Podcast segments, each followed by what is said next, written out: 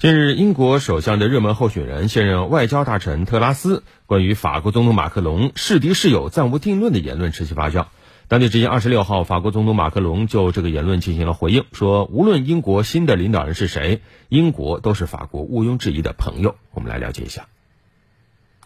法国总统马克龙二十六号在访问阿尔及利亚期间时回应道：“无论未来谁来领导英国，英国都是法国的朋友。”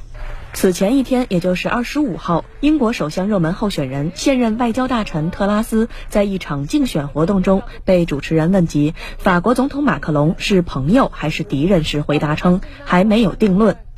当天稍早前，特拉斯的竞争对手前财政大臣苏纳克被问到同样问题时，立刻脱口而出回答道：“马克龙是朋友。”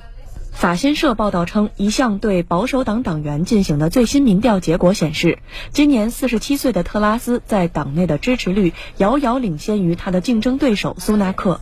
自本月初起，英国保守党党员通过邮寄或在线方式对党首进行投票，选举结果将于九月五号宣布，胜出者将接棒约翰逊出任保守党新党首及新一任英国首相。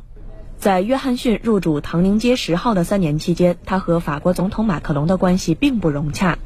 尽管二人在镜头前表现出了良好的个人关系，但英法之间在一系列问题上一直处于紧张状态，包括英国脱欧后其海域捕鱼权争端、通过英吉利海峡偷渡英国难民人数激增，以及截胡澳大利亚核潜艇订单等。分析人士指出，如果特拉斯当选英国首相，英法两国关系可能会进一步恶化。